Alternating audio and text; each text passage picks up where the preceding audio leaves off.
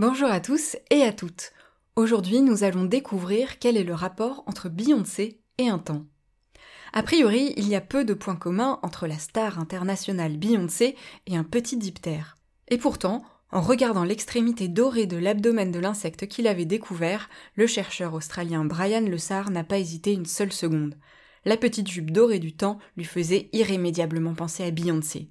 C'est donc selon cette logique qu'il l'a baptisée Scaptia Biancae.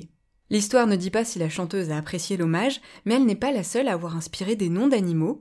Lady Gaga a sa plante, Mozart sa grenouille et le Dalai Lama son papillon. Au-delà de l'aspect amusant de cette histoire, nommer un animal d'après une célébrité, un film ou un livre offre une médiatisation bienvenue quand on a un message à faire passer.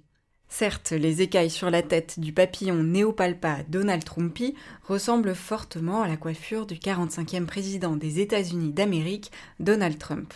Mais le chercheur qui a nommé cet animal voulait, au-delà de la boutade, attirer l'attention sur la nécessité de protéger les habitats naturels des États-Unis en montrant qu'ils abritent encore de nombreuses espèces inconnues.